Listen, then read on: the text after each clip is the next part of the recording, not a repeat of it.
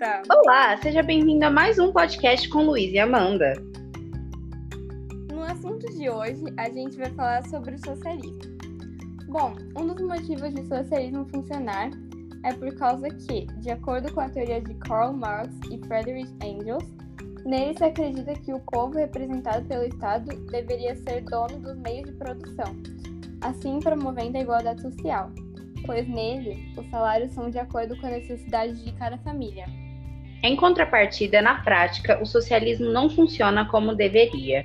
Um dos motivos do socialismo não ter dado certo foi o fato do sistema não conseguir atingir níveis tecnológicos como no capitalismo e o governo não conseguir suprir as necessidades da população.